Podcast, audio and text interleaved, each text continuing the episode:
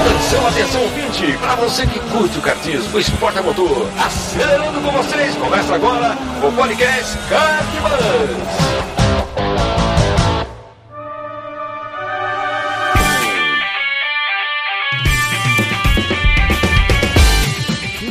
Demais, que demais! Podcast Kartbus começando. Eu sou Bruno Scarim e essa é mais uma edição do seu podcast de kart. Seja muito bem-vindo e obrigado pela sua audiência. Uma, um momento aqui especial de agradecimento também aos nossos apoiadores que estão lá mensalmente contribuindo com a gente lá no nosso paddock. Então, se você ainda não faz parte do paddock, ou seja, ainda não é um apoiador, vem com a gente aí que a gente está preparando conteúdo exclusivo. Esse aqui hoje vai ser um conteúdo exclusivo para quem é apoiador. Certamente o papo vai ser, vai ser longo, só que os apoiadores vão ter a conversa na íntegra. Essa é mais uma edição daquelas que, que são imperdíveis, né? Que nem o André gosta de falar. É, basta ter gente boa pra gente trocar ideia que o papo vai, o papo vai render. E hoje a gente tem a presença aqui de Danilo Dirani, o rei da shifter e da versatilidade, né? O cara já pilotou de tudo aí. Então, escuta aí que tá demais ou assiste aí que tá demais. Bora pro papo. Vamos lá, comigo aqui, André Lix. E aí, meu brother? Fala, Bruno. Eu tô ansiosíssimo pra edição de hoje aqui, ó. Tô até com a minha camiseta aqui, ó. Sou fãzaço. é o Danilo e o Denis aqui, ó. Fãzaço. E tô ansioso pra ouvir as histórias de hoje. Com certeza vão ter mais uma histórica. Boa. Nosso convidado especial, Danilo Dirani. Brigadão, Danilo, por, lá- por ter aceito o convite. A gente trocou umas ideias por Instagram há bastante tempo atrás. Depois a gente ficou num hiato aqui no Kart Bus de de uns meses. E estamos voltando agora com, com você. Obrigado aí por ter aceito o convite, cara. Não, valeu, Bruno, valeu, André, pelo convite. Falar de kart é, é sempre bom demais. A única coisa é que se deixar aí, eu vira, vira madrugada falando de kart aí, né? Vira mesmo. Então, cara. eu que agradeço o convite. E valeu, André, pelo, né, por lembrar da camisa aí, pô, bacana demais. Foi uma das primeiras camisetas que eu fiz com o Denis aí, da, da Dedirani Coach. Então, bacana demais, valeu aí. É, essa aí o Andrezão falou, cara, a gente precisa mostrar isso aqui quando ele aparecer. Deu, deu certo. A gente tinha certeza que ia gostar desse negócio. Boas lembranças. Vamos lá, ô Danilão, então o lance é o seguinte, cara, a gente, o teu currículo é extenso, né? A gente fez até uma brincadeira lá no Instagram. O que eu recebi de mensagem, cara, de daqueles emoji com a mão na, na boca, os caras falando lá do Rio também, pô, o cara é brabo mesmo. Tem uma galera que curtiu demais. E então a gente vai tentar dar uma passada. Eu dividi a nossa pauta aqui mais ou menos em três blocos, tá? Então o primeiro vai do, do início da tua carreira até a Fórmula 1. Depois a gente vai falar um pouquinho da, de algumas categorias, né? Principalmente da Shifter, a tua passagem pelo Escusa, o SKB, a Truck que você está atualmente, né? O teu trabalho como coaching. E a gente queria também uma opinião sua sobre o Mundial de Kart. E aí o último bloco, o terceiro bloco, mais com umas considerações finais e também algumas participações de ouvintes com perguntas, tá? Vamos lá, vamos começar do Legal. começo. Eu vi que um dos teus primeiros contatos com kart foi na fazenda do Ayrton Senna, né? Em 91, 92, se eu não me engano. Foi ali o começo mesmo? Ou como é que foi esse começo, cara?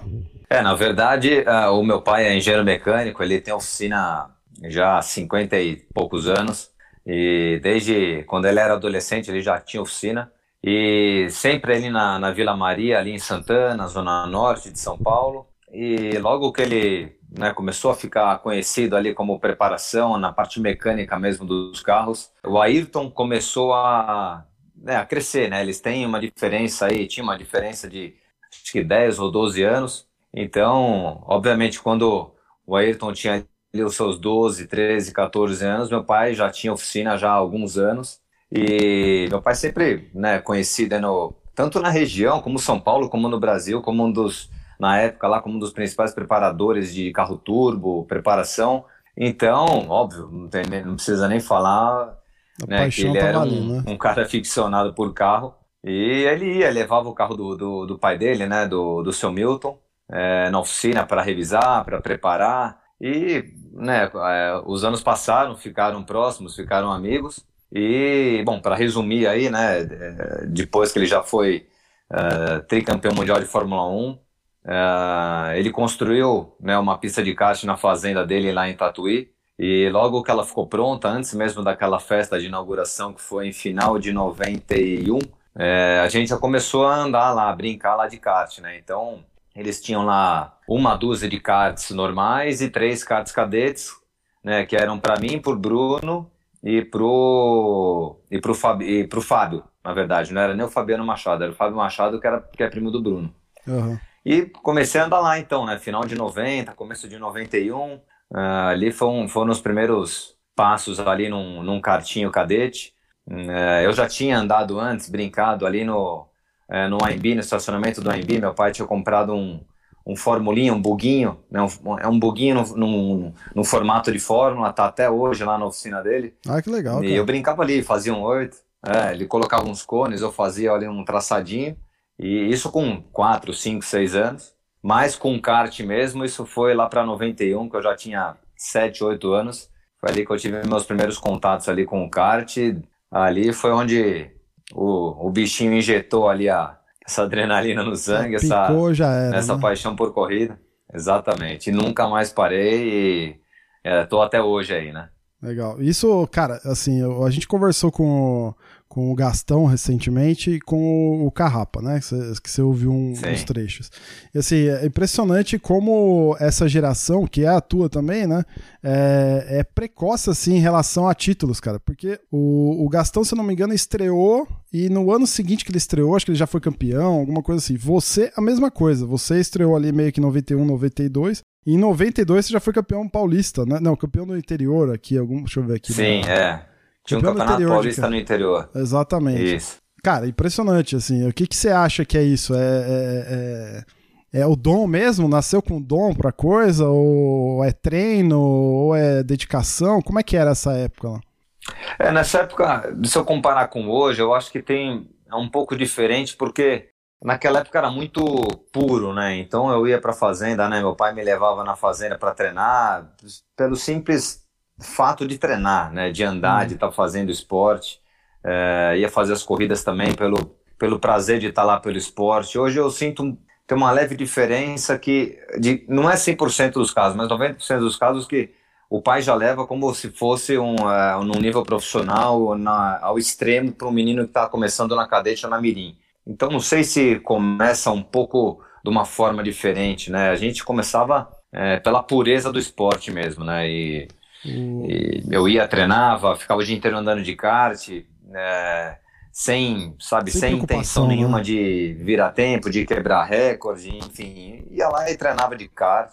E, mas eu acho que realmente para para alguém ter sucesso, acho que em corrida ou em qualquer outro esporte ou qualquer outro negócio que faça na vida, acho que tem que ter um quê de, de talento, um quê de dom, muito treinamento, muito foco é, você tem que estar tá tudo alinhado ali para ter um resultado no final, né? Então, são vários pequenos detalhes que, que realmente fazem muita diferença aí e que eu acho que né, para o Gastão, para o Rubinho também é, e para outros pilotos aí que hoje tem entre é, por volta dos 30 anos, né? Que eu, eu tenho 37, mas que até 30 anos pegou esse essa vibe né, de corrida, eu acho que é, é, muito parecido. Depois teve uma mudou um pouquinho como foi o início, né, dos pilotos e talvez, não sei, né, eu imagino que talvez seja essa a diferença, né, como você bem disse dessa geração nossa, né? Cara, tem até uma pergunta aqui da, da Priscila Machado Oficial no Instagram, arroba Priscila Machado Oficial como, qual foi o seu primeiro contato com a velocidade e quem te inspirou? Você meio que respondeu, né? Acho que teu primeiro contato ali foi com, com o próprio Ayrton, né? Ali na, na fazenda dele e tal. E é a tua inspiração mesmo, assim? Ou tem alguém... Bom, Ayrton a gente sabe que é a tua inspiração, ponto. Quem além do Ayrton te inspira, Sim. assim? É, eu acho que o, o contato que eu tive, né, por ter o Ayrton próximo do meu pai ali, é, foi, indiretamente foi ele, mas quem sempre me apoiou muito foi o meu pai mesmo. Então, né, eu vejo hoje que né, ele abdicou de muitas coisas dele, até da, da minha mãe, né, eu sou o filho mais velho, o Denis é mais novo, cinco anos, uhum. né, para poder eu estar tá ali, é, na época, brincando de, de carrinho, né, com quatro, cinco, seis anos, uhum. então, por ele já estar tá conectado nessa vida de mecânica, de carro, então foi ele, né, acho que veio meio que natural, é, a gente está sempre conectado, ligado de alguma forma, né, então, um, um cozinheiro famoso, acho que talvez o filho dele vai ter um um talentinho, algum dom para é, comida, entendeu? A chance tá, de, de, tá, de tá... gostar tá ali, né? Tá no meio. Né? Exatamente. Então acho que veio por ele mesmo, pelo meu pai, e indiretamente ligado com o Ayrton, que já, enfim, né? O cara gostava de corrida, meu pai, e de carro, e veio, né, conectado com, com o Ayrton aí, de, de, de serem próximos aí desde, desde adolescentes. Então acho que foi mais, mais por eles mesmo, e sou eternamente grato por terem me colocado nessa nessa vida louca de corrida. Viu, na, a gente fez um papo também com o Miguel Sacramento, que era o promotor lá da Fórmula Pacalola, né? Fórmula Pacalola também teve um, teve um é, foi bastante importante na tua carreira, né? Na tua, tua trajetória. Acho que talvez tenha sido aquele campeonato que você disputou de início e que, que talvez tenha dado o, o clique, o insight de, pô, quero ser piloto mesmo ou não? Eu acho que sim, viu? Porque eu era muito novinho, eu andava de júnior menor nessa época, tinha por volta ali de 9, 10, 11 anos. E, e de uma certa forma eu, eu, me tornei profissional, digamos assim, porque é, era um campeonato muito bacana, tinha prêmios, e era um campeonato que usava motor Silpo, né? Então ah, tinha uma, um jeito diferente de você amaciar o motor, preparar o motor para as corridas. Né? No, no, final daquele ano, não lembro agora se foi 90, 93, 94, mas eu até corri pela Pacalolo, pelo, pelo número de vitórias que eu tive no ano. E no outro ano eu virei piloto Pacalolo, né? Na época. Em 93 você foi campeão da Fórmula Pacalolo, em 94 você disputou de novo a Fórmula Pacalolo, foi campeão, é, e então também foi, teve a Copa é, Silpo aqui. É, acho que talvez aquilo ali despertou uma chama ali de, pô, esse negócio é bacana, né? Se eu fizer direito, é, vai dar bom. O, uma coisa que eu percebi no, no teu currículo aqui, dando uma olhada, é que assim, teve um, um período que você disputou Campeonato Paulista, Campeonato Gaúcho, Campeonato Mineiro. Assim, por quê? Por 96. Que, é, por que disputar vários regionais, assim? Era alguma estratégia tua na época? Qual que era, qual que era a ideia? Cara, na verdade, aquilo que eu falei, tudo foi meu pai, né? Eu, em 96, tinha 12 anos. Tudo, 13, tava, tava só curtindo. E, Exatamente. E na, e na, época, meu pai criou, ele fez uma equipe, né? Como, como eu já disse, ele é mecânico, entende muito uh, do negócio inteiro. Ele montou uma equipe. Ele montou uma equipe, eu tinha um mecânico, né? Então a equipe era eu, o mecânico e ele como um preparador. Então, quer dizer, por um lado eu aprendi muito, porque era, era, era muito direto a, ligação, né? Não tinha um, um preparador que falava com o cara do motor, que era, era, era muito direto, né? Então ele preparava meu motor, que depois ele teve é, ele fez umas associações com o Bassan, com o Tchê, né, mais para frente com o Mário Sérgio, mas era sempre ele, né? Ele comigo e um mecânico. Então eu, eu aprendi muito. E ao longo dos anos, né, outros pilotos vieram correr na, na equipe que ele criou, que era a Dirane Competições na época. Hum. Então tinham pilotos é, na época, nessa, nesse ano específico, tinham acho que três ou quatro pilotos de Minas, tinham dois pilotos do, do Sul então, naquela época, tinha os campeonatos regionais que eram bons também, né? Uhum. Então, tinha o Campeonato Paulista muito forte. Sim. Carioca. Se não me engano, né? tinha. Exatamente, o Carioca, o Mineiro, o Gaúcho, o Paranaense, o Catarinense, enfim. É. E esses pilotos iam correr no regional e eles, e meu pai, obviamente, por ser o preparador, por ser a equipe deles, ele ia. E ele me levava, né? Então, quer dizer, ele arrumava um kart para mim lá no, no estado. Uhum. A gente só levava o motor embaixo do braço na mala, chegava lá no domingo Montava Muitas vezes largava de último, conhecia ali a pista no armap da, das corridas do domingo e fazia o, o, final de semana depois de correr aqui no sábado.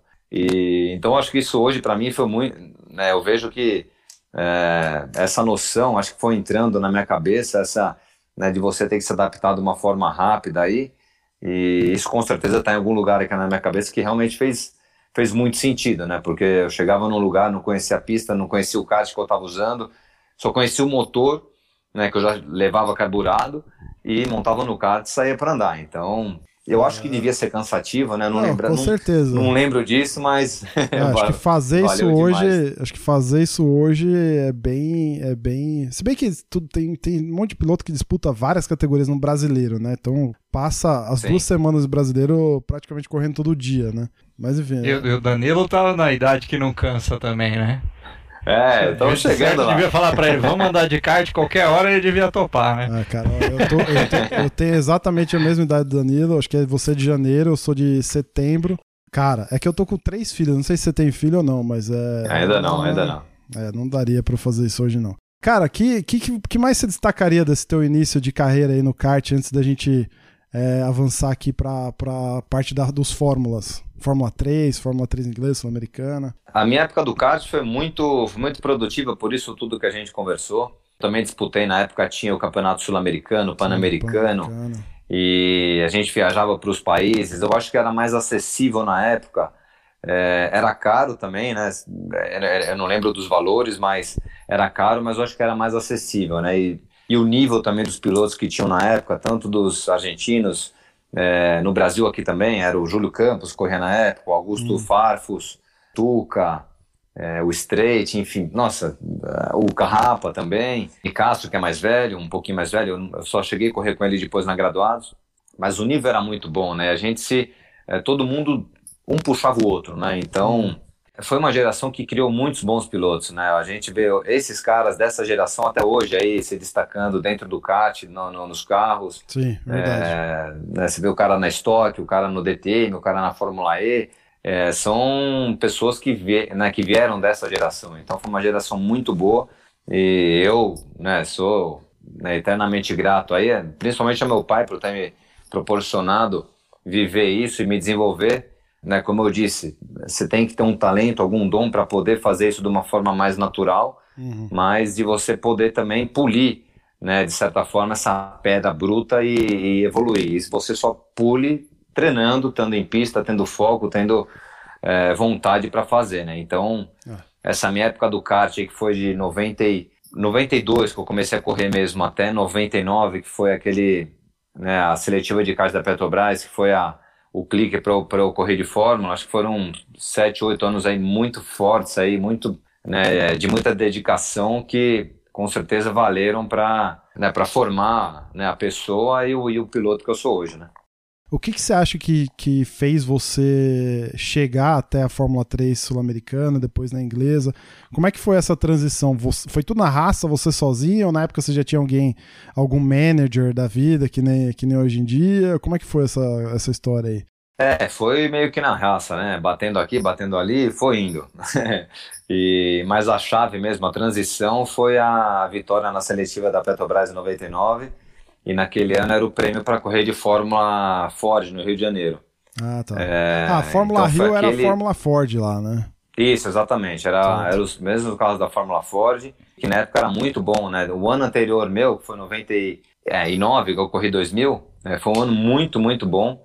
E no ano que eu corri já tinham menos carros, mas foi mesmo assim uma, um ano muito bom. Eu consegui né, fazer essa transição de uma forma muito bacana, porque tinham muitos, tinham muitos treinos. no- na semana da corrida tinham muitos treinos. Aham. Então eu consegui aprender bastante é como né, levar todo, toda a minha experiência de kart para o carro. Então essa foi, esse foi o gatilho mesmo para eu poder fazer a transição, porque sem, o- sem a Petrobras eu não teria feito é, fórmula, até porque meu pai não tinha condição financeira para poder fazer essa transição. E essa foi uma E- temporada inteira subsidiada? O prêmio da, da seletiva de 99 era a temporada da, de Fórmula Ford no Rio. Sim, exatamente. Era o prêmio na, na época era, era, era a temporada na Fórmula Rio, né? Que Aham. virou Fórmula Petrobras e o plano da Petrobras era fazer né, os caras saírem da seletiva para fazer a Fórmula Petrobras, para fazer Fórmula 3, para ir para 3000 e aí Fórmula 1. Uhum. E logo depois que eu né, venci a seletiva e fiz essa, essa primeira temporada na Fórmula Rio, eles continuaram, óbvio, com a, né, com a, com a seletiva da Petrobras, que foi até o ano, ano passado, Ano Opa, passado, desculpa. retrasado. até o ano passado, ano retrasado. Mas aí depois acabou esse programa, né, de, de, de levar o piloto para né, as outras categorias. Nesse ano eu fui vice-campeão, né, no ano seguinte, em 2001, eu acabei ficando parado. né, fiz uma corrida ou outra de kart, foi o ano que eu fiquei mais Fez 500 assim, milhas. parado na minha vida. Terceiro colocado nas 500 milhas. Voltei a correr, né? Fiz uma corrida e outra, fiz a seletiva da, a, desculpa, a, as 500 milhas de kart. Para 2001, que daí eu consegui uh, né, um, um, apoio financeiro. Uh, eu tinha nessa época o Lito Cavalcante, né, que me dava uma, um, um suporte né, né para algumas empresas. E, na verdade, era um, era um plano até para fazer Fórmula Renault. A Fórmula Renault estava entrando no Brasil aquele ano, 2002. Uhum. E eu tinha perdido a pré-temporada da Fórmula Renault naquele ano. Então, eu tinha, né, ele tinha fechado com a equipe Cesário. E, e o Cesário, como uma forma de me dar a pré-temporada na Fórmula Renault, ele a Fórmula 3 começou antes aquele ano, a Fórmula 3 Sul-Americana. Ele me deu o final de semana de Fórmula 3 Sul-Americana como uma forma de compensar os treinos que eu perdi de pré-temporada da Renault. E acabou que eu saí da, do, daquele final de semana, uh, final de semana vice-líder. Né, o Nelsinho saiu líder e eu saí vice-líder. Né, logo depois, na semana seguinte, uh, o Augusto né, se encontrou com a gente e falou: Cara, é o seguinte, faz tempo que eu não venço nenhum campeonato aqui na, na Fórmula 3 Sul-Americana. É muito legal que a gente tá, né, focou na, na Renault, mas Vê, vê, o que vocês acham aí. Eu faria Fórmula 3 Sul-Americana. Depois desse final de semana aqui, eu faria Fórmula 3 Sul-Americana. Não tem nem o que falar, né? Não tenho como comparar um Fórmula 3 com, com Fórmula Sim, Renault, ainda mais com um moleque de 19 anos que na época estava querendo fazer o negócio acontecer, né? E, então eu fiz aquele primeiro ano de Fórmula 3 Sul-Americana em 2002, foi o ano que o Nelsinho foi campeão. É, o nosso né, o orçamento era muito curto, então eu não tinha como treinar, não fazer nada, até porque a Fórmula 3 era mais cara que a Fórmula Renault. Uhum. Então eu não tive como treinar, desenvolver nem nada, mas aquele ano né, consegui duas vitórias, se eu não me engano. Acho que foi vice, né? Duas, é, fui vice-campeão com duas vitórias, duas pole positions, se eu não me engano. O Nelson foi campeão, mas foi um ano muito bom, né? E, e, e, chegou no, no final do ano, eu não tinha como fazer o próximo ano. Mas né, a gente vê como algumas coisas vão fazendo é, sincronicidades, vai, as coisas vão acontecendo, você tem que estar tá né, sempre dedicado. Isso é o que eu falo para os meus pilotos. Se você realmente quer fazer, quer, faz, né, quer que aconteça, você tem que estar no meio, tem que aproveitar tá a chance pronto, que você né, tem. Cara?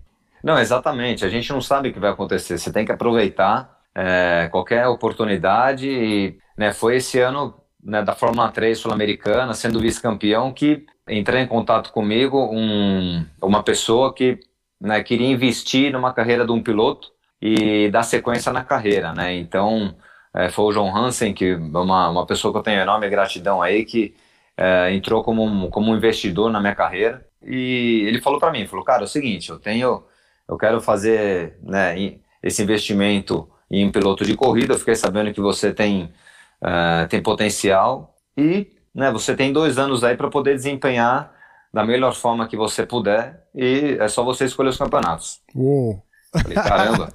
Poxa. Que responsa aí, cara. Tinha 20 anos, né? 2003? Eu tinha... Isso, isso. 2002 eu tinha 19, 2000, isso foi para a temporada de 2003, eu tinha acabado de fazer 20 anos, é. E aí eu, eu conversei com ele, eu falei, cara, é o seguinte, é, eu tô bem entrosado aqui com, com a equipe, conheço já é, a maioria das pistas aqui da Fórmula 3, eu faria mais um ano de Fórmula 3 Sul-Americana, com treinos para poder desenvolver, passar pelo novo, aprender realmente o que é, é um, um carro de Fórmula e daí fazer uma transição né, para o exterior, que na minha cabeça é, seria a Fórmula 3 inglesa, que na época a Fórmula 3 inglesa uhum. é, era a Fórmula 2 hoje, vai, era é, a principal vitrine, tinha a Fórmula 3000, é, a Fórmula, Euro, a Fórmula 3 europeia estava voltando, mas ainda não era, não estava no auge, a Fórmula 3 inglesa era a principal vitrine, né? Uhum. E eu faria a Fórmula 3 inglesa. E ele falou, não, tá bom, vê aí, manda ver, é, vamos ver certinho os, os passos de equipes e tudo mais, mas é, foca aí, vamos fazer direito. E foi muito bom, né? 2003, é, fiz uma ótima pré-temporada com o Cesário, é, consegui evoluir muito aí como piloto e como pessoa dentro do, do esporte.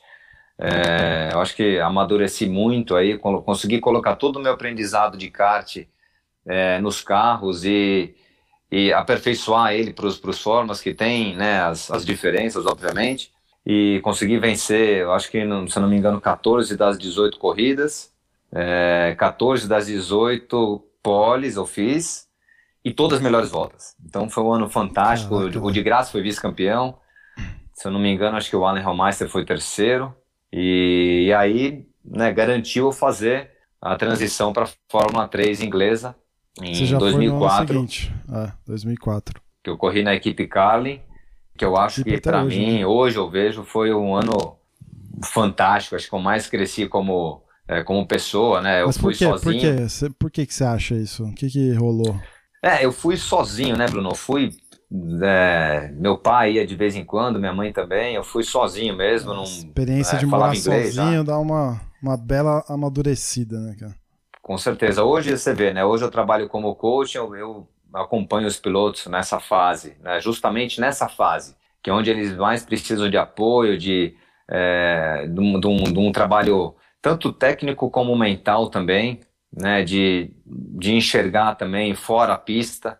E você ter uma pessoa hoje fora é imprescindível, né? É, é, eu, eu, não boto a culpa 100% nisso, né? Que, que realmente eu não, eu não consegui fazer aquele meu, meu último passinho para entrar numa equipe de Fórmula 1, mas realmente hoje eu vejo que faz muita diferença você ter alguém de fora ali. Uhum. Né? Então eu cheguei, né, uh, enfim, venci corridas, fiz poles, liderei campeonato, mas ali eu comecei a ver que aquilo não era o suficiente, né? E, uhum. Então aprendi da pior forma, mas aprendi. Uh, mas tirei calo aqui. É. E mas no ano seguinte você chegou a, a, ser um funcionário da BAR, certo? Sim. Você é, no final desse primeiro ano da, da de 2004, é, eu acabei em quarto, no, em, ah, quinto. Putz, quarto, quinto, quinto no campeonato, lugar. exato. E o Nelsinho foi campeão naquele ano. E no final desse ano eles fizeram alguns testes com alguns pilotos. Teste na fábrica, teste físico, teste, é, enfim, de reflexo, teste técnico. Uhum. É, em pista, fora BR. pista, de conhecimento. Da Isso BR. na BR, exatamente. Tá. E eles selecionaram, eram 12 pilotos, inclusive estava o Rosberg, o Alexandre Premar. Nossa, agora me fugiu. Nossa, tinha, eram os 12 melhores da época lá, sabe? Então, pilotos de Fórmula 3000, pilotos de Fórmula 3 inglesa, é, 3 europeia, eram, eram os principais ali daquele, daquele momento. E acabou sendo selecionados eu, o Alan Van der Merwe e o Alan Carroll né, para formar esse, essa equipe de jovens pilotos da BR. O Adam Carroll e o Alan Van der Merwe eram mais velhos que eu, é, sendo os, os, primeiros ali abaixo, né, dos, do, como sendo piloto de teste, sim, sim. e eu como sendo mais novo era, era o terceiro integrante ali. E eles acabaram nesse ano fazendo alguns testes com o carro de Fórmula 1, e no meu contrato estava que eu ia fazer no final do ano. Então aquele ano já não tinha o apoio financeiro desse, né, desse investidor que me apoiou nesses dois anos anteriores, ele diminuiu um pouco, uhum. é, até porque ele só tinha dois anos que ele tinha me falado naquela época. Certo. E eu tinha conseguido correr na Fórmula 3 inglesa com a Lola. Eu era o único chassi Lola entre todos os Dalaras é, que corriam naquele campeonato e no mundo inteiro, né? Hum. A, é, a Lola estava li... querendo voltar. Eu li em algum lugar que você estava ajudando, inclusive. Estava trabalhando para eles para desenvolver o carro, né? Inclusive, né? O chassi. Sim, Exatamente. Inclusive, é, tem, tem uma mancha ali no, de vitórias da Dalara na Fórmula 3, que a Dalara venceu corridas uh, desde 94, 95 direto. Você foi lá e travou mancha. essa. em 2005 é bom, que eu venci as corridas na Fórmula 3 inglesa com o Jaci Lola. Então, sou uma manchinha ali na Dalara. Mas foi um ano realmente, de novo, muito bom para mim. Olhando esse aspecto também da, da Lola, porque eu participei do desenvolvimento do carro ia para o túnel de vento. Hum. É, pô, aprendi demais aquele ano, sabe? Eu, eu acho que isso é, um, isso é um aprendizado além da pilotagem que talvez as pessoas não dê tanto valor, né, cara? Mas isso, é. cara, isso te destaca em relação aos outros, assim, um caminhão, né? Porque hoje em dia também, é que na tua é. época nem tanto, né? Os pilotos eram mais mão na massa, né? Mas hoje em Sim. dia é menos, né? Então, assim, qualquer coisa a mais que você aprende, né? Tanto desenvolvimento, o porquê das coisas, e acho que seu pai deve te cobrar muito isso como engenheiro. Eu não sei a tua formação, se você tem alguma formação na, nessa área técnica ou não, mas é, eu sou engenheiro. Então, assim, tipo, você entender o porquê das coisas faz todo sentido, né? E quando você entende, você já sai à frente, né, cara, de, de quem não, não tá buscando isso, né? É, com certeza. Foi um ano muito bom, sabe? É, já que você é engenheiro, eu vou falar um pouquinho do que a gente fazia na época. Sabe, era muito tempo que a gente, naqueles é, investiam em túnel de vento. Uhum. Então, passava o capô do Fórmula 3, eles passavam, né, se tinha um, né, um ou tubarão, ou fazia curvas diferentes no capô, e eles viam o que, que dava mais aerodinâmica, mais drag ou menos drag. é, a mesma coisa do espelho retrovisor.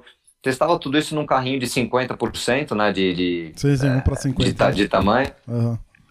E Um passava dois, o carro um também dois, no, no Seven Post Rig também para testar suspensão e, e analisar, né? Eles tinham também o, ah, o setup de cada pista, né? Ou seja, eles sabiam onde tinha o bump, então eles passavam o carro no, ah, no Post Rig para saber qual a reação que tinha o chassi com o amortecedor que eles estavam usando para aquela pista. Então eu via tudo isso, né? Hum. Ah, eu com certeza absorvi muita informação dessa época e era muito bom porque eu via aquilo no dinamômetro e depois eu testava em pista. Então fazia muito sentido para mim. Eu falava, ah, eu vi isso aqui no dinamômetro, estou sentindo isso aqui na pista. Então fez uma ligação muito boa aqui que eu acho que hoje isso leva desde o kart eh, até a truck, não, não importa se pesa 150 quilos ou 5 toneladas.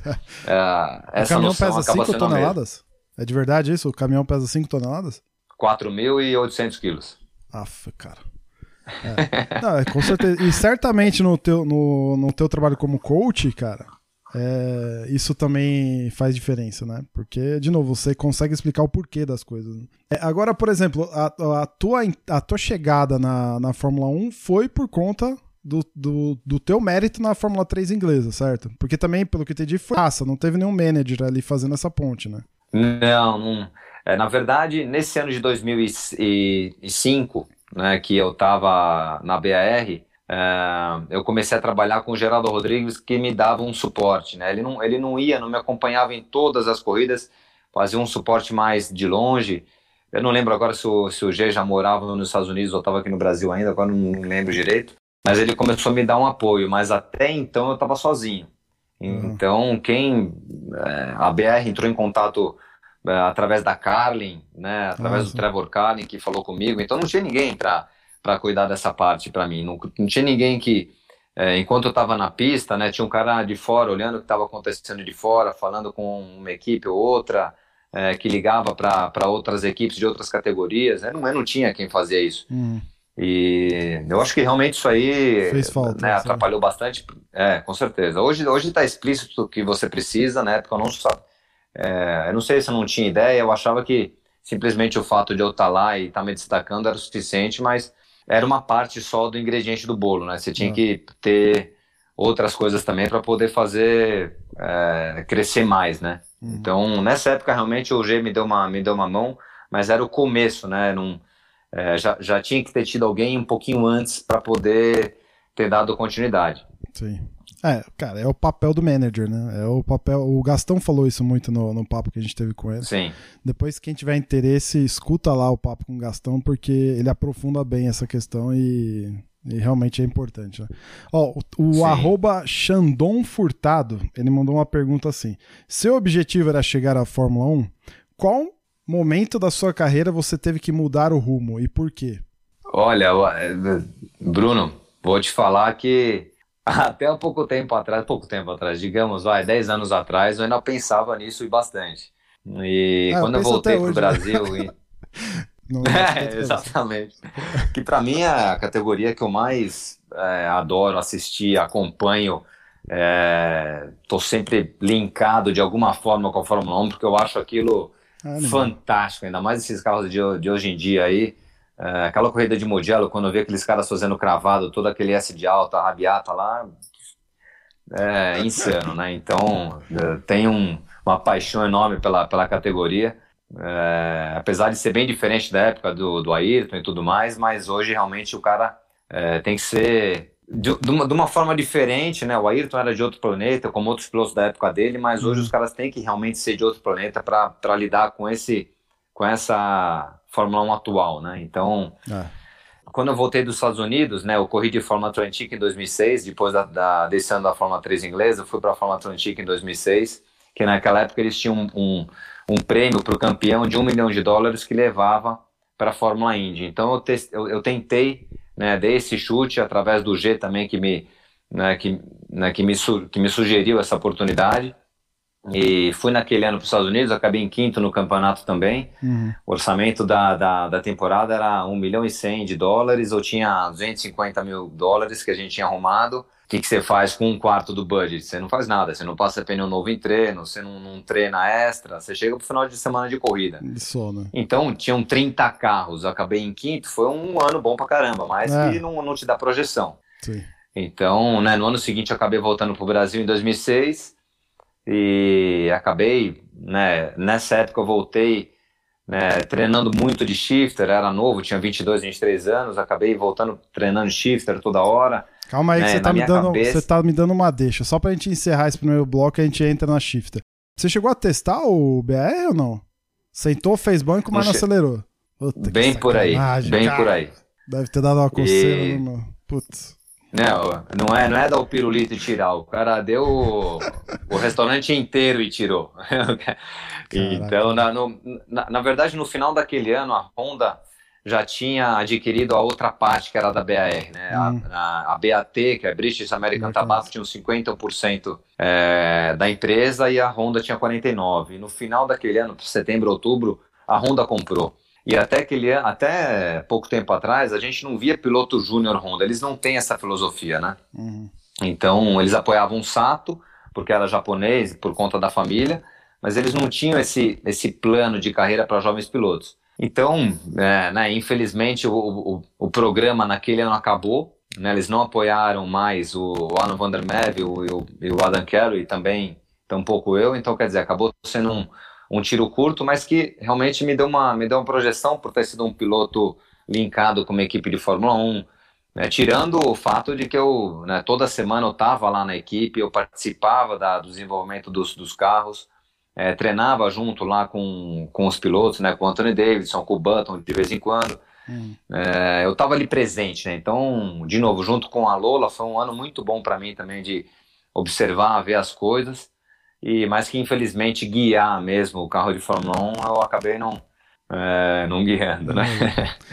É, cara, tem coisas que acontecem que a gente só consegue entender depois, né? Mas enfim. Danilo, a gente conversou com com o Miguel Sacramento da, da Fórmula Pacalolo e na história dele a gente vê como a- foi a época de ouro do incentivo, né? E você citou a Fórmula Pacalolo e a sua vitória na seletiva da, da Petrobras. Você acha que esses dois momentos definiram a tua carreira, fizeram você andar para frente ou você acha que você conseguiria fazer teu caminho de outra forma? Sem os incentivos. É, não conseguiria sem incentivo não, viu, André? Porque realmente é, foram essenciais para dar continuidade, sabe? É, eu fui andando até um determinado ponto, desse ponto precisei ter um incentivo para dar o próximo passo, isso dentro da carreira do kart, para a transição do Fórmula.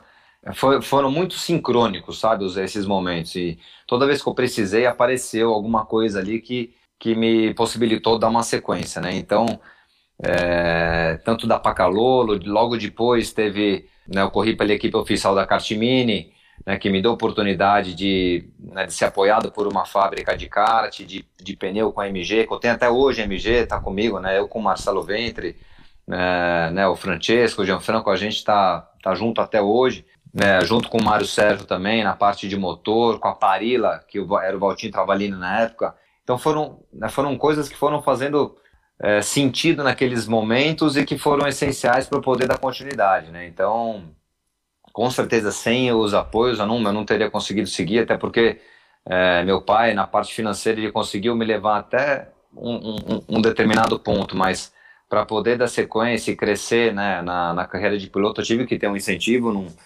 não ia conseguir fazer sozinho, não. Então, realmente, eu tenho né, muita, muita gratidão aí no, no coração, porque as coisas vieram de, né, na forma, de forma correta, na- hora certa, né? Então, é, foram essenciais. Sozinho eu não conseguiria, não. Teve uma época que você decidiu virar a chave para shifter e essa virada trouxe um monte de conquistas aí e, e você de fato foi foi apelidado ou é apelidado até hoje como rei da shifter, né? Não é não é boato isso, né? É verdade isso, né? E como é que foi isso, cara? Porque teve teve temporada que você literalmente levava tudo, né? Todas as corridas ou a maioria delas assim, né?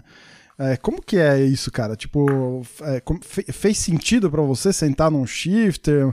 É, com certeza fez, né? Mas assim, é aquele negócio de, de casar mesmo as coisas, né? Onde a, a turma brinca, né? De, cara, você se torna um, você é a máquina ali e tal. Como é que é isso, cara? Por que, que você acha que deu tanto, tão certo essa, essa categoria com você e tudo mais? É, eu, quando, né, como eu tava dizendo, eu voltei uh, pro Brasil, né, Bruno? E aí eu tinha na minha cabeça que eu ia voltar a correr de Fórmula. Né? Eu tinha na minha cabeça que eu ia correr de, de World Series, de GP2, que era Fórmula 2 na época. Uhum. E eu tinha que me manter, né, sharp, ligeiro. Então eu tinha que arrumar uma forma de me manter na ativa. Né? E quando eu guiei o shifter, eu falei, cara, isso aqui é, é um né? absurdo. Isso aqui, além de, de me treinar fisicamente, tá treinando meu reflexo, botar rápido, é, sempre na forma de, de reflexo, de reação, para poder é, guiar um carro rápido como um World Series, um GP2 ou ter uma oportunidade na Fórmula 1. Uhum. Cara, então, você falou tudo isso aí, aquilo que eu, vivi... eu lembrei de uma... Eu já, eu já tive o prazer de assistir corrida sua ao vivo é, na Granja e, e de shifter. Cara, e o André tava lembrando disso hoje, a gente trocando ideia, de algumas largadas suas, assim, que eram coisas insanas, assim, tipo, não dava para acreditar. muito replay dessas largadas. Não, cara, porque não tinha como, tipo, a, o, o, sincronismo entre apagar o farol e você sentar a bota no kart era assim. Puta, e deixava a galera no deck ali da, da granja, tipo, de, de queixo no chão mesmo, né, cara? E você olha os vídeos, hoje é mais impressionante ainda. Hum, bacana. É muito louco, cara. Pelo amor de Deus. É, eu, eu acho que foi muito bom, porque eu, na verdade, nessa época eu fazia é, 150% para mim. Né? Então, eu treinava largada, treinava corrida longa, treinava classificação, simplesmente para eu estar preparado para uma próxima oportunidade que eu tivesse em uma categoria de Fórmula, é, mirando Fórmula 1. Então, e eu acho que de certa forma, né, é, eu trouxe né, para o nosso ambiente kart aqui essa categoria shifter e é, além de ter é, consolidado ela né, como uma categoria é, que ela é, que todo mundo conhece hoje, eu acho que também elevou o nível, né? Porque eu ia toda semana treinar, é, uma ou duas vezes por semana eu ia treinar, de novo, para mim mesmo, né, para me sentir preparado para voltar a ganhar um fórmula. E isso elevou, acho que, o nível também da categoria, né? Porque eu evoluía na parte de carburação do, do shift, na parte de acerto dele, de freio. É, na, na época tinha a Kart Mini e a, e a Beetle, né, uhum. aqui no Brasil. Não tinham as outras fábricas. Eu ficava com o Mário Sérgio, né, eu, né? Quando eu voltei, eu também testava os karts de 125 para ele, mas eu também comecei a evoluir o kart de shift, né? Na parte de freio, de pastilha, de tubo, de solda, enfim. É, isso evoluiu também, né? Cresceu a categoria aqui no Brasil é, na parte técnica, né? Então, é, isso vendo, né? A, a Bio também vendo que era uma categoria bacana, né? Eu estava numa, numa, exposição legal também por ter voltado de Europa e dos Estados Unidos. Hum. Então, pois, aquele cara lá que estava lá correndo de forma ano passado, agora está correndo de shifter lá, pô, deve ser um negócio coisa legal. Tem aí, né? Acho que trou sim, trouxe um, né, chamou um pouco de atenção. E nisso o Marcelo também, né, da, né, o Petrichone, que era da Beetle, da, da Beetle na época, também evoluiu os karts dele né? Logo depois chegou a Tech Speed. É, então, quer dizer, a categoria fez, né? Uhum. E, então, pô, eu acho que é muito legal, né? Isso foi 2000 e, 2000, 2007, né? 2007. Né? A gente está em 2020.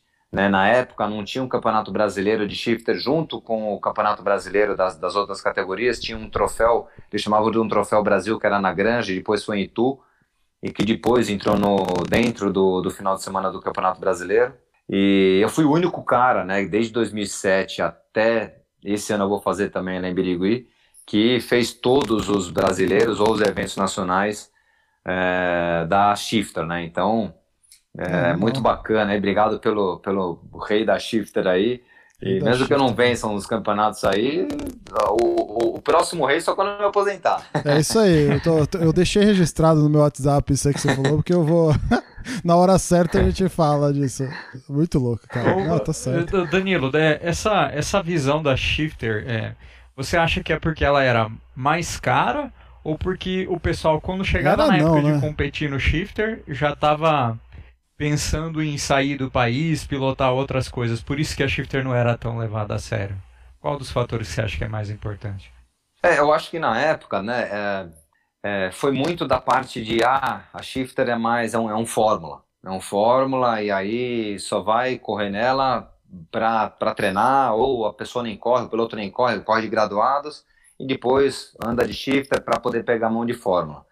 É, eu acho que não, não era vista como uma categoria dentro do, do kartismo, né? Era uma categoria, era um, era um equipamento que treinava para um fórmula, para um carro. É, hoje eu acho que ainda é isso, mas também tem a categoria dentro do kart, né? Do kartismo. Então, eu acho que por muitos anos aí, eu acho que acho que quebrou um pouco esse paradigma aí disso, de, de ser só, só esse tipo de equipamento para preparação. Acho que nos últimos, sei lá, cinco anos acabou se tornando uma categoria realmente do kartismo, né? Uhum. Apesar de ser um, um, um, equipamento que eu considero realmente, assim, é, é, um, é, um, é um outro esporte, digamos assim, dentro do kart, sabe? Ele é muito diferente do que é, o, do que é um graduado, do que é um júnior e realmente complementa o que é o o kart, mas é, é bem diferente. Então, é o que eu falo para os pilotos. Eu falo, cara, anda de graduado, testa, treina de graduados e para frente, quando você já estiver bem, bem maduro nesse, nesses equipamentos, aí pula para um shifter que daí a gente consegue dar um passinho a mais. É, não, não que seja mais difícil, é diferente, né? Uhum. É, como eu disse, é um outro, é um, é um esporte diferente. Digamos que é um esporte diferente por ter outras coisas diferentes, né? Então, é, para você virar rápido num graduado, num, em qualquer outro, outra categoria do kart, é realmente muito difícil para você andar em alto nível, assim como é na shifter, né? É só um equipamento diferente. Como é que foi essa experiência nos Estados Unidos, cara? A gente vê é, falar do Scusa, eu nunca tive oportunidade ainda de acompanhar o evento ao vivo, mas já conversei com muita gente que fantástico. já foi. Exatamente. A, a, a resposta é sempre essa. Tipo, fantástico, um puta evento e tudo mais, né? É, para você também é isso? Como é que foi? foi serviu inclusive de inspiração para SKB depois? Cara, foi muito engraçado esse negócio do Escusa, porque é, né, ainda fazendo, linkado nesse, uh, nessa ideia minha de que eu estava correndo de kart para ficar preparado para o Fórmula, uh, eu corri de kart nos Estados Unidos nesse ano de 2000 e, acho que até 2007 eu fiz o Inter Tour já. É, 2007 eu já fiz o Inter Tour, logo depois que eu parei na Atlantic. Uhum é, eu conheci né, o, o, André Martins, né, que era o representante de Tony Kart nos Estados Unidos, e através dele que eu consegui é, fazer, né, tinha o Stars of Tomorrow, que era um campeonato gigante nos Estados Unidos de, de kart, e lá o shifter era muito forte. Sim. E, e aí no final desse ano teve o Scusa, né, o, né, o Supercars e tudo Sim, mais. É, a gente tá falando correr, da, do, evento de final de ano em Las Vegas, né, que é o Pro, Pro Tour, alguma coisa assim, né? E nesse ano foi muito engraçado porque é, eu também não conhecia o que era o Escusa. E nesse ano tinham dois pilotos né, que estavam correndo esse. Não, desculpa, só tinha um piloto que estava correndo no Escusa esse ano brasileiro. Eu. No ano seguinte tinham três. Era eu, o Denis e o Fraga, em 2008. Depois disso, eu não sei o que aconteceu. Todo que, cara, todo mundo foi. Acho que no ano seguinte, 2009, já tinham 30 e 2010 já tinham 50, daí foi que é até hoje. Então, eu não sei se. É, né, sei lá o que, que, que, deu, mas pode ser o primeiro brasileiro. O primeiro não, acho que o primeiro brasileiro foi o André, o, é, o André Souza, filho do Sr. Luiz que corre de shifter. Ele foi o primeiro, acho que ele correu em 2005, escusa. Uhum. Mas eu não, eu não lembro de, né, de ter ficado sabendo e tudo mais. Mas 2007, quando foi a primeira vez para frente, o negócio deu uma bombada, é, que foi, nossa, sensacional. E é um evento especial. Se você vê pela pista em si, não é uma, não é uma pista que te agrada. Interlagos é, é muito mais. Não tem o glamour é... na pista, né? Mas o que o evento é no, no, no exato. todo, né? Os exato, caras são exato. bons em fazer evento, evento é né, cara? Americano para fazer evento, eu vou te falar, né? Os caras têm É, e são 500 pilotos, né? 500 e poucos pilotos se eu não me engano, na época tinham seis ou sete categorias, quer dizer, tinham 80 pilotos em cada categoria. Hum. E, e, vamos ver, os caras colocavam na, todo mundo para andar na pista que tinha mil e poucos metros, rodeada de, de barreira de plástico com água, sem área de escape, meu ando e vamos que, que vamos. então era um negócio muito legal. Que louco, cara. Foi nessa época, você falou da Tony, foi nessa época mais ou menos também que você virou piloto de teste também para Tony, né? Além da Mini. Sim, isso mais para uh, os Estados Unidos. É, eles não tinham ainda uma, uma, uma, equipe oficial nos Estados Unidos, Tony Kart.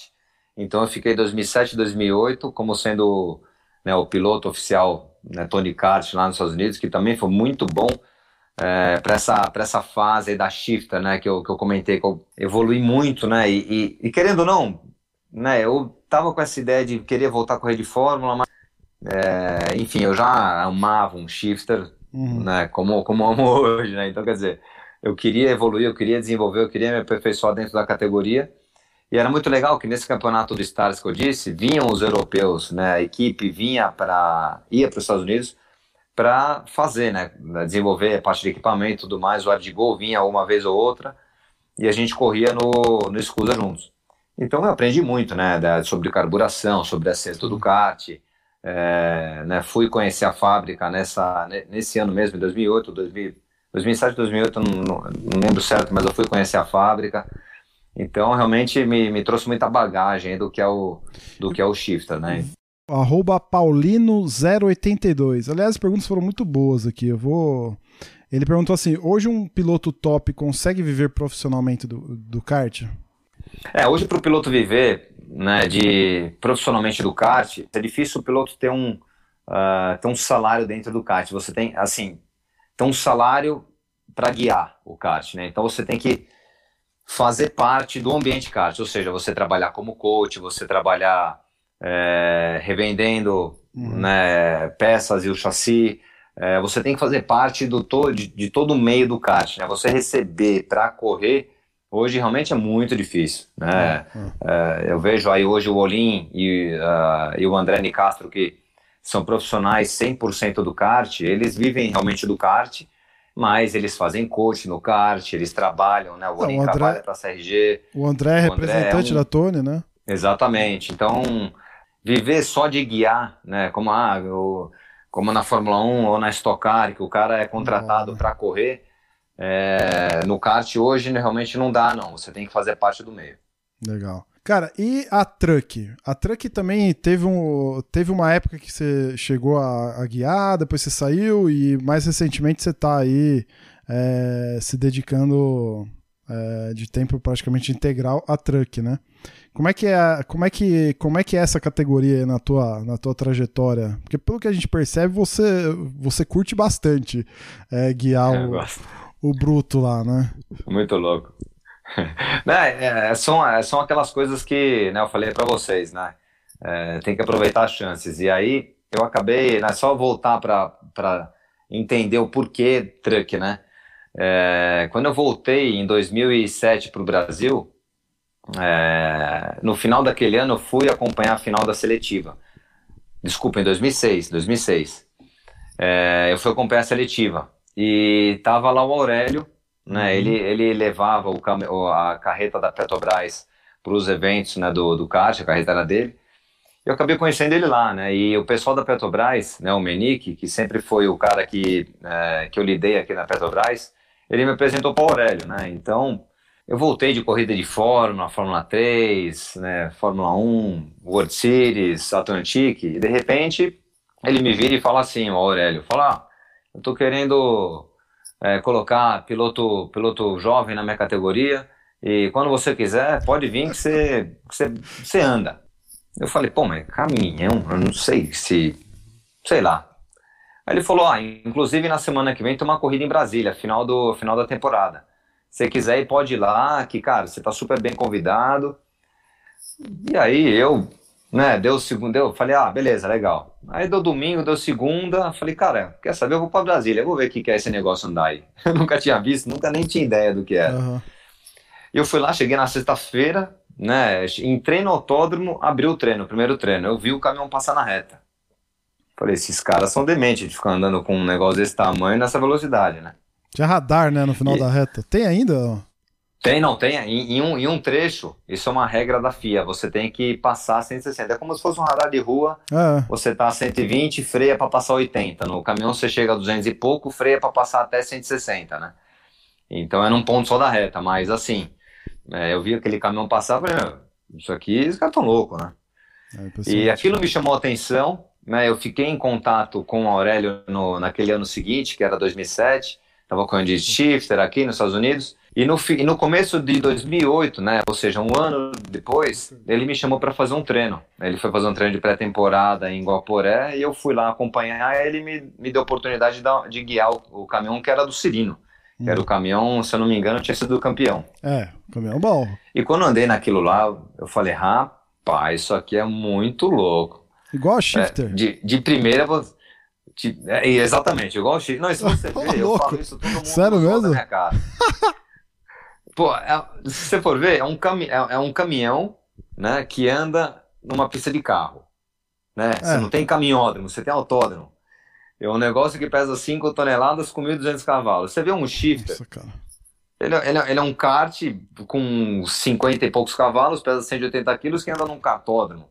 Mas então, o, a, a reação. Muito... É isso que eu ia perguntar. a, a, o, o, o teu sentimento guiando, ele dá aqueles coice que nem dá o shifter também ou não? Caraca. Dá. Eu falo para todo mundo, a, a, sensação de potência que eu tive é, foi mais do que um do que um do, do, que um GP2 que eu tinha guiado, que era o carro mais forte, porque o GP2 você já sai da curva uns 150 por hora. Então você dá o pé, ele já está numa velocidade muito alta, né? Uhum. Um caminhão você faz a curva ali, o caminhão realmente de curva ele é lento, então você tem que a guiada é muito em V, né? É que a gente fala, você, o freio é muito bom, você tem que cuidar dele para não para não deteriorar, então o freio dele é muito bom, você para, rotaciona e acelera. Uhum. Então, ou seja, o caminhão está lá 20 por hora e vai a 200 por hora. Então você sente aquela potência né, muito no banco. Uhum. Então, é realmente é um negócio que mais potência te traz assim no banco, nas costas, né? E é uma guiada diferente, você tem que pensar para guiar, é, não pode abusar. Ah, você, você abusa na guiada, mas você tem que cuidar do caminhão para chegar no final da corrida você ser competitivo. E então, né, nesse começo de ano de 2008, quando eu guiei o caminhão, falei, cara, isso aqui é um negócio muito legal. E eu acompanhei em 2007 também a temporada. Eu analisei que realmente era um campeonato profissional. Sim. Então me né, ligou aquela chavinha para mim. Falei, pô, eu tô focado aqui só realmente em carro, em carro, em Fórmula 1, em Fórmula 1, Fórmula 1 mas Deixa tem eu abrir minha cabeça para outras categorias, né? Exatamente. Falei, pô, tem no Brasil aqui em casa uma categoria que é profissional também, que eu possa viver de, de corrida, né? Num, sei lá, abrir a cabeça para não se, se, eu quiser viver profissionalmente, não ser só Fórmula 1, mas tem outras outras categorias, né? né? Infelizmente, três meses depois ele faleceu, né? Lá em Guaporé, foi nesse ano mesmo. E, então fiquei sem, sem muito contato, eu tinha contato com a categoria somente com ele. E, mas eu tinha conhecido também a dona Neuza, que era né, a, a ex-esposa dele, e que daí em 2009 eu consegui fazer é, ali minha primeira temporada na, na Truck, guiando um caminhão Volvo, e fiz algumas temporadas, né, fui piloto Ford por três anos na equipe do Djalma Fogassi, e foi é, a vez que realmente eu fui contratado, tinha um contrato assinado uhum. com um salário de piloto profissional. Então, é, como eu disse, né, a, a, vida nossa vai levando a gente para um, uns caminhos e que né, três anos antes eu estava 100% focado em Fórmula 1 e que Sim. eu acabei virando piloto profissional na Fórmula Truck. Então, foi realmente muito bom, uma época muito boa e que foi a, foi a entrada aí para virar realmente profissional, né? Hoje você está na Truck, é, você também está no campeonato de Porsche, né? Fez algumas etapas, é isso? E... Sim, eu corro na, na Endurance da Porsche, Endurance. que são as corridas em dupla, né? Eu corro junto com o Rodolfo Toni, que é o piloto que eu assessoro na, nas etapas de sprint, né? Tá. E, tá, e você disputa os campeonatos de, de kart aí regularmente também, certo? Sim, é isso aí. Legal. Então, e na Truck você negócio... tem o melhor patrocínio do paddock, provavelmente, né, cara? Sodier mandando salgadinho e bolo toda a corrida. Agora só tem uma reclamação, cara. Eu achei que ia receber aqui em nossas casas. Hoje estamos a uma hora e quinze gravando. Pelo menos um salgadinho, uma balinha de coco que você publicou. Na... Recebeu aí, André? Alguma coisa? Não.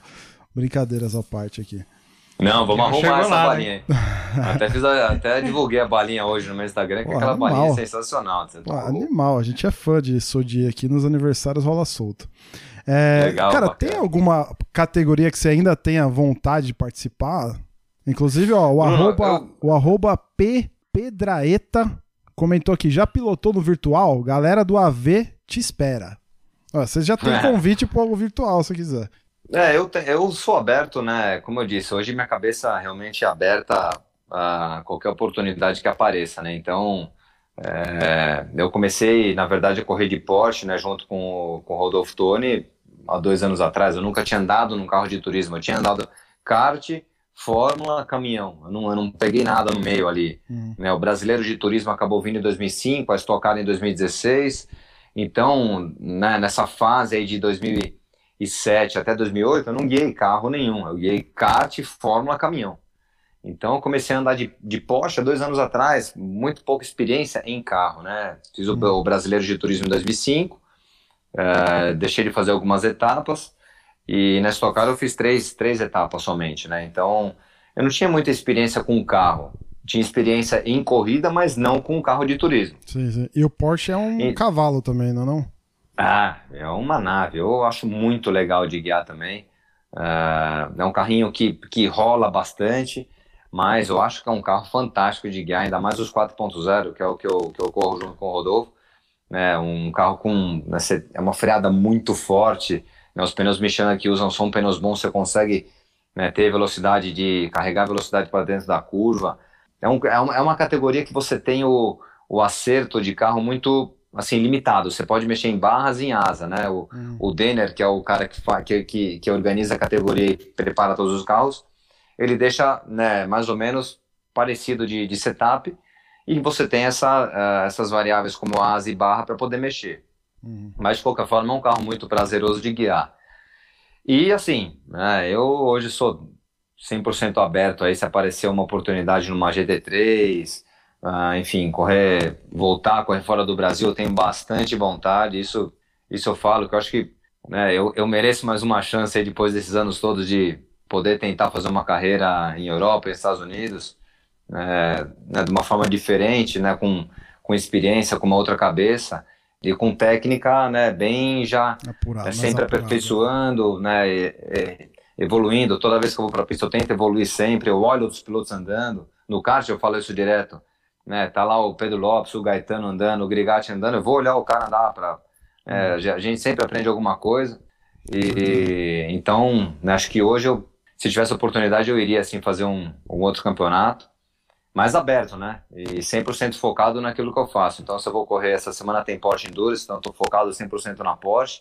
Semana que vem tem a final da Truck e vou estar 100% focado na Truck. Então, é, eu vi é, em algum lugar, rapidinho. Né? Eu acho que eu vi no teu Instagram, você falando que era alguma postagem de outubro falando que de lá até o final do ano era todo final de semana uma categoria, seja pilotando ou seja assessorando, né? Então essa habilidade Sim. de virar chavinha é importante, certo? Ah, demais, demais, Bruno. Até porque, né, agora que as corridas voltaram no final de julho, começo de agosto, né, os, os campeonatos né, ficaram né, com os hum. calendários encavalados muitas vezes, né? Então eu tive que escolher muitas vezes é, de kart mesmo, eu só fiz o Campeonato Sul Brasileiro, né, que eu fui vice-campeão, e acabei tendo que focar nos, é, nos carros, né, porque, enfim, é, financeiramente, realmente, para mim é melhor na, na parte de coach os carros. E esse ano eu tô né, no Turismo Nacional, que são os carros é, de marcas, né, eu tô com, lá com o Juninho Belanda, que é líder do campeonato, que corre de mob, uhum. e com o Richard Heinrich, que é, da, que é o líder da classe A, um carrinho tração dianteira, né, com menos potência, pneu radial. Né, logo depois tem Porsche, que é um carro de 500 e tantos cavalos, pneu slick. E depois vem caminhão, então quer dizer, a chave, e, e com Arthur Leite ano... também na, na Stock Light. Sim, e final dizer... de ano brasileiro, né, de, de, de kart. Final de ano agora, daqui duas semanas, né? A gente tá Sim, gravando tem três hoje. semanas aí dia intensas aí. Show de bola. É, é, muito bom isso, cara. Ó, é, pra gente indo pro final, né? Eu queria saber de você como é que é essa questão do, do teu lado coach aí, né? Inclusive tem um, uma outra pergunta aqui do arroba Gui28Bakes. Como é ah, ser... meu piloto. Ah, imaginei, eu imaginei, porque o cara deu uma rasgada de seda aqui, eu falei, certeza que é piloto do cara. É... Como é ser coach de uma das melhores equipes de pilotos, a Dirani Coach? Tu é fera, abraço. É um elogio aí, rasgou seda pro professor.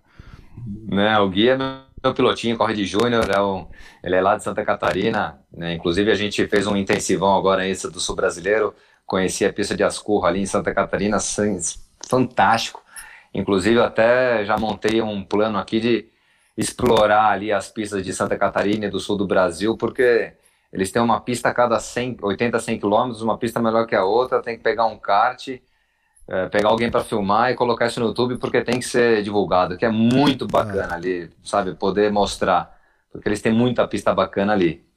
E, mas, foi até legal dele ter perguntado e você ter trazido isso aí, Bruno, porque na verdade o coaching surgiu com o Denis, né? Uh, fez a carreira dele mais no kart, né? Ele começou a carreira no, no carro há pouco tempo atrás. A, acho que o primeiro campeonato dele, acho não, o primeiro campeonato dele foi em 2015 no Brasileiro de Turismo, sendo piloto Shell.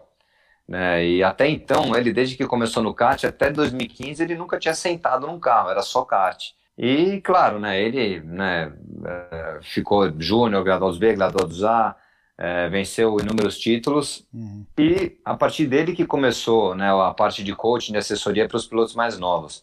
Né, logo depois também que eu voltei para o Brasil, isso 2008, 2009, é, eu também voltei a dar uma mão aí para um, né, os pilotos da, de Fórmula 3 do Cesário, então, mas na verdade começou com o Denis antes, né? essa parte de assessoria não tinha esse nome coaching até então. É, hoje é, não existia. Então, né, começou e, e, ficou um negócio muito bacana. Eu, eu falo isso sempre, né, que não é, né, eu trabalhei com o Atila em 2018 na Stock Car, né? Uhum. E, mas não por eu ser o, o coaching dele que eu conheço mais que ele, né? Eu acho que num, num determinado momento o coaching acaba, é, ele, ele, é um professor porque conhece mais, né? Na, na, sei lá, no começo de kart, no começo de, de, de fórmula de um piloto, óbvio que a gente conhece mais pela experiência que a gente tem, né? Então a gente, entre aspas, é melhor do que aquele piloto.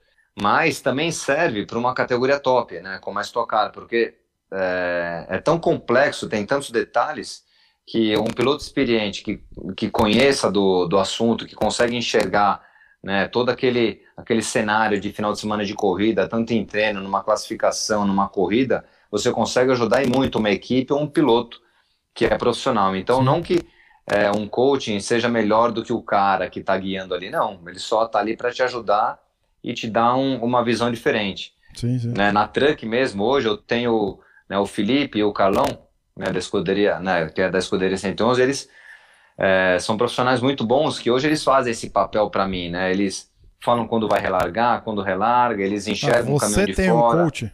Você tem um coach é na é? você tem um coach na truck. É isso?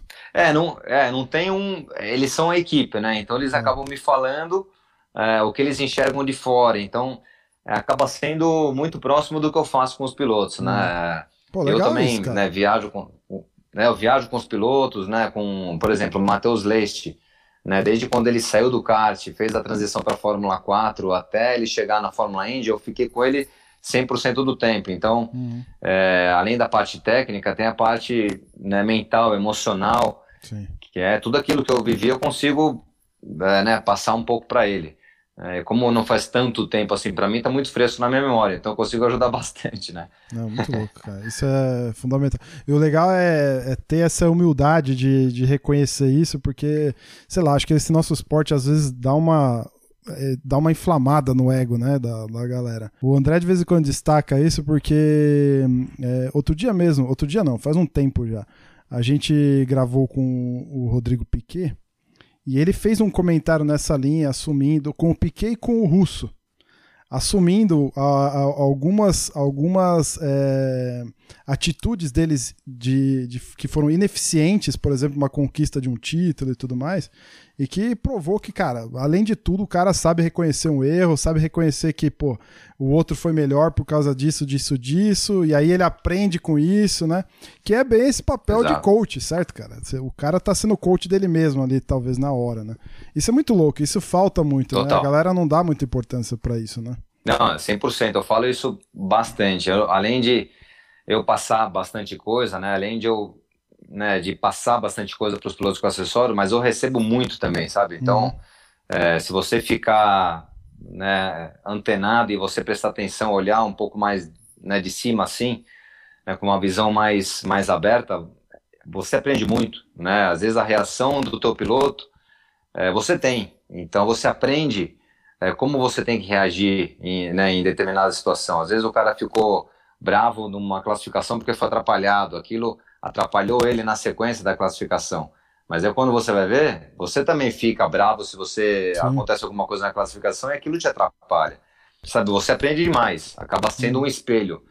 Eu, hoje eu já né, me peguei em diversas situações e que, falou, ah, eu vi isso no piloto, né, eu critiquei e eu, eu fiz a mesma coisa. Então, quer dizer, Sim.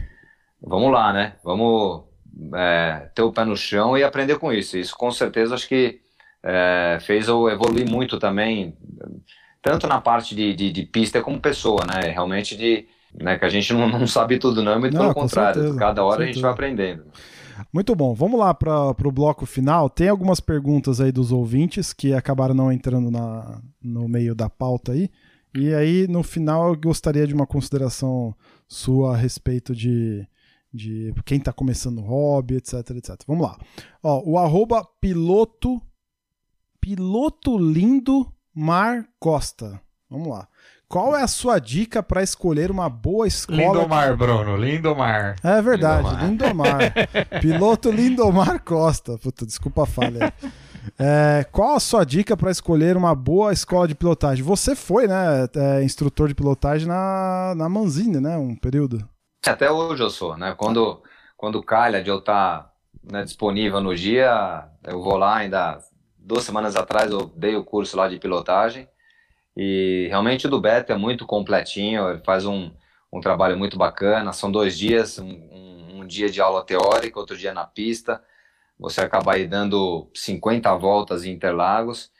E realmente é muito bom, tanto para quem quer, enfim, começar numa carreira de piloto ou simplesmente pelo, né, por, por ter essa noção de guiar, né? Porque realmente te dá uma outra visão e realmente é muito bom. Eu acho que não, não, não é só uma, um curso de, de desempenho em pista, mas é um curso de segurança, sabe? Porque você Sim. cria é, chaves aí, gatilhos na sua cabeça que você vai conseguir levar para uma viagem, enfim, é, é, segurança, segurança antes de qualquer coisa. Então, é, é, um curso muito bacana que vale, vale fazer sim, tá? Então, eu não conheço outros, né? Eu sei que tem no Sul, é, o Aldo também tinha um, eu não conheço porque eu, não, eu nunca vi, né? Eu Mas, fiz a do Aldo, eu fiz, é, a, realmente... eu fiz a escola de pilotagem lá da, da Alp, né? Do Aldo, da Alp. Lá. Legal. Então realmente vale fazer sim. É, com certeza o Aldo é um cara muito é, bem visto no meio, deve ser um curso também bem completo, bem, né, bem instruído, então vale fazer. Se tem oportunidade, vale fazer com certeza. Ó, o arroba C Marcelino Júnior. Qual foi o piloto com que você teve as melhores disputas? Pode ah, ser assim. 30 nossa, anos de, de, ca... de, automobilismo, quero ver lembrar aí. Sempre tem, né? É, tiveram alguns, né? É, começando no kart, acho que o Augusto Farfus, né? Augusto Farfus, Campos, é, Augusto Farfus, tivemos até brigas fora aí os pais também, aquela confusão toda. E eu acho que no, aí na, na Fórmula foi o de graça aqui na Fórmula 3 Sul-Americana. É, foi bem, bem pegado ali mesmo. É, até também um pouquinho fora a pista ali. Mas ele era um pouquinho mais velho, a gente conseguiu lidar com a situação. E o próprio Massa, né, no kart também, o Felipe, a gente corria junto, ele é um pouquinho mais velho, eu pegava sempre ele na, eu subia para Júnior, por exemplo, ele estava no segundo ano, sabe? Então, uhum. é, foi bem disputado também ali. O próprio Rubinho Carrapatoso. né? eu acho que na, na Inglaterra, é, o, o Nelson também eu tive bastante disputa, mas disputa sempre muito bacana. Ele é meu, meu brother, ele é meu parceiro também aí da, hoje. E a gente teve bastante disputas bacanas na pista. É, é difícil lembrar de, um, de uma pessoa só. Quem na, bastante... Como é que na Truck na, e, na, e na Porsche que você está atualmente, quem que são os caras que você tem mais, mais pega aí? Na Truck eu acho que né, o Totti, o, Mon, o Beto Monteiro, o Felipe Jafone, é, são né, os caras que estão sempre né, na frente aí, uh, despontando, né? Esse ano entrou o Valdeno também. Então eu tô voltando agora a categoria, né? Ah. Esse ano eu fiz duas corridas só. É, eu nem ia correr nesse ano, só o ano que vem. Acabou que, de novo, né, por circunstâncias que me levaram é, a ter essa oportunidade, eu, eu retornei esse ano e né, vou, vou, disputar o título na semana que vem, então é, aproveitar melhor, essa né? oportunidade. Exatamente, apareceu, tem que aproveitar. E, e na Porsche, né, na minha categoria, como a gente, como é uma, é uma corrida endurance, a gente acaba não disputando às vezes diretamente com o piloto. Mas né, os, a, né, os pilotos que correm junto comigo ali, que são dos carros 4.0, falando da categoria esporte, que é a minha, como a categoria carreira, que é dos, do geral, mas né, tem o Alan Hellmeister, o meu irmão, a gente acaba sempre virando perto ali em classificação, né, corre o Kaká, corre o Ricardinho, e, tem muito piloto né, o bom, né, Casagrande, cara, Nelsinho, exatamente, tem muito piloto bom, cara, é um realmente é um campeonato Virou, sensacional. virou um que ele- celeiro ali, né? De, de, de piloto É. com muita experiência lá, né, cara? Sim, porque tem os pilotos da, da, da Stock que correm lá, né, a grande maioria, e pilotos que não não estão na Stock, mas que também são bons, também são competentes. Sim, É, é falei que do Alan antes, a, eu não sei, a impressão que me passa é que a Porsche era uma categoria bem gentleman drivers, né? Tipo aquela, aquele seriado na Netflix que era só pra, pra milionário é, se divertir de final de semana. Mas hoje não, né, cara? Ou- Não hoje, É. né? de uns anos pra cá, vai, de uns 4, 5 anos pra cá, parece que a categoria realmente se transformou num, Sim, num negócio bem mais atrativo até pra pra pilotos que despontaram em outras categorias, né? Sim. Bem legal isso. sim, com certeza. Essa categoria Endurance foi muito bacana, esse campeonato Endurance que ele fez, que o Denner fez, e é um campeonato que está de parabéns pela organização, pela estrutura, né, os pilotos que correm regularmente, né, que seriam os, os gentlemen, digamos assim, eles estão num nível muito alto, aí Ah. eles conseguem, sabe, ser consistentes, virar tempo rápidos, então é, realmente uma, a, a categoria evoluiu muito nesses últimos anos aí, tá muito bacana. Ó, tem uma outra pergunta aqui do é, arroba EnzoPofo02. Qual foi a sua corrida mais difícil em 2020? 2020. Ó, em 2020 eu, em, é, em 2020 eu corri pouco, viu? Foi não Ah, correr, né? eu O mais difícil foi não correr, né? Todo mundo ficou parado com essa merda. né? Exatamente, acho que foi não correr que foi o mais difícil, mas eu posso dizer que a final do Sul Brasileiro, que foi lá em no Beto Carreiro, eu corri a bateria final, estava num ritmo muito bom a semana inteira, e na, antes da bateria final choveu, a pista deu aquela mudada, então, eh, enfim, acaba sendo aquele, eh, vamos ver quem está melhor para aquele momento. E eu larguei da pole, né, perdi a primeira colocação ali pro, pro Gaetano, passei ele, o Grigatti veio no embalo, o Gaetano acabou ficando um pouquinho, e aí ficou aquela disputa com o Grigatti, foi é, batalhado ali do começo ao fim, eu e ele. Ele acabou me passando faltando cinco voltas, eu vim próximo dele ali, tentei passar de novo, e eu acho que no final da, da corrida ali, tanto eu quanto ele, a gente acabou fisicamente ali, esgotado ali, do, que tanto um quis ah, vencer aquele título. Então, assim, é, foi uma corrida di- difícil fisicamente, né? Gente, eu posso dizer assim, porque foi muito do começo ao fim, é, de pensar, né? De você saber entender a condição da pista naquele momento. E eu posso dizer também que a primeira etapa minha da Truck, né, que foi em Cascavel, que eu larguei de último, né, não fiz a classificação e tive que remar, remar, remar, remar, remar para estar liderando a segunda corrida e quebrar faltando uma volta e meia. Então, apesar de ter corrido pouco esse ano, foram corridas Intensas. intensas aí, né? Então, é, que como sempre é, né? Não sei por que que comigo é assim, mas sempre é assim. É porque você dá conta, cara. Você dá conta. É por isso. Muito bom. Ó, o Regis, arroba Regis é, Becarte, ele fez uma pergunta que você, de certa forma, já, já respondeu, né? Como que explica gostar tanto de opostos? Kart e truck. E a gente aprendeu hoje aqui com você que, na verdade, não é tão oposto assim, né? Se a gente for Eu queria ouvir de você, como consideração final aí, né? Alguma palavra de incentivo, né, para quem está começando nesse, nesse nosso hobby, né? O kart, principalmente, né? Ou até mesmo para quem já é piloto, né? E eu gostaria de terminar fazendo a seguinte pergunta que eu achei muito bacana, que é do Rodrigo Piquet. É, ele, ele perguntou assim: ó, se fosse começar sua carreira de novo, o que, que você faria diferente? Eu acho que essa pergunta pode sintetizar bem isso que eu quero dizer com considerações finais.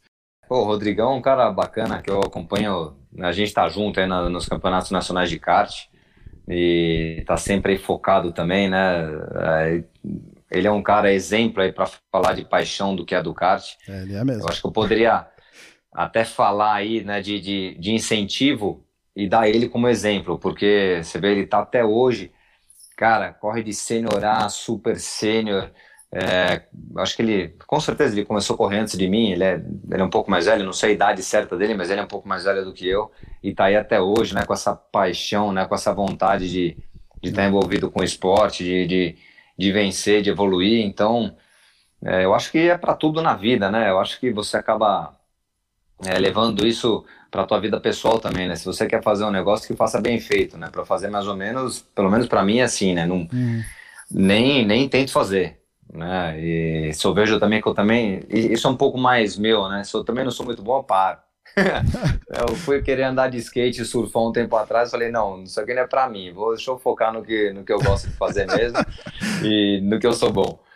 E, mas na verdade, é, é, enfim, é dar o exemplo do Rodrigo mesmo, de ter né, dedicação 100% no que, no que você se propôs a fazer, no que você naturalmente faz é, de uma forma leve e, e, espontânea, alegre.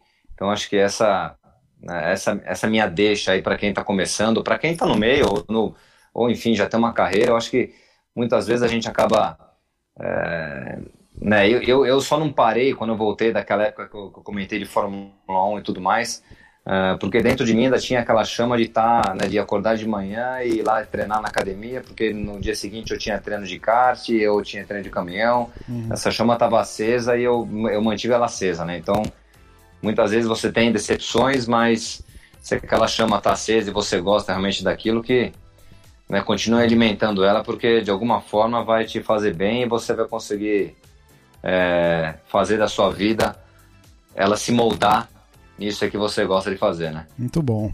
Excelente, excelente, Daniel. Cara, eu só tenho a agradecer. Uh, a gente tinha um sonho antigo de, de, de, receber você aqui no nosso podcast. Uh, felizmente conseguimos. Então, muito obrigado aí por deixar uma brecha na tua agenda. E, cara, espero Exato. que você tenha aproveitado o papo que nem a gente aproveitou. Certamente o nosso ouvinte vai se inspirar com, a, com as tuas histórias aí. Esse é um dos objetivos do, do nosso podcast também, trazer esse conteúdo diferenciado direto da fonte aí. Então, mais uma vez, obrigado. Se você ouviu até aqui, obrigado pela tua presença e participação. Não deixa de compartilhar aí nas tuas redes e a gente se vê na próxima edição aí do podcast. Valeu!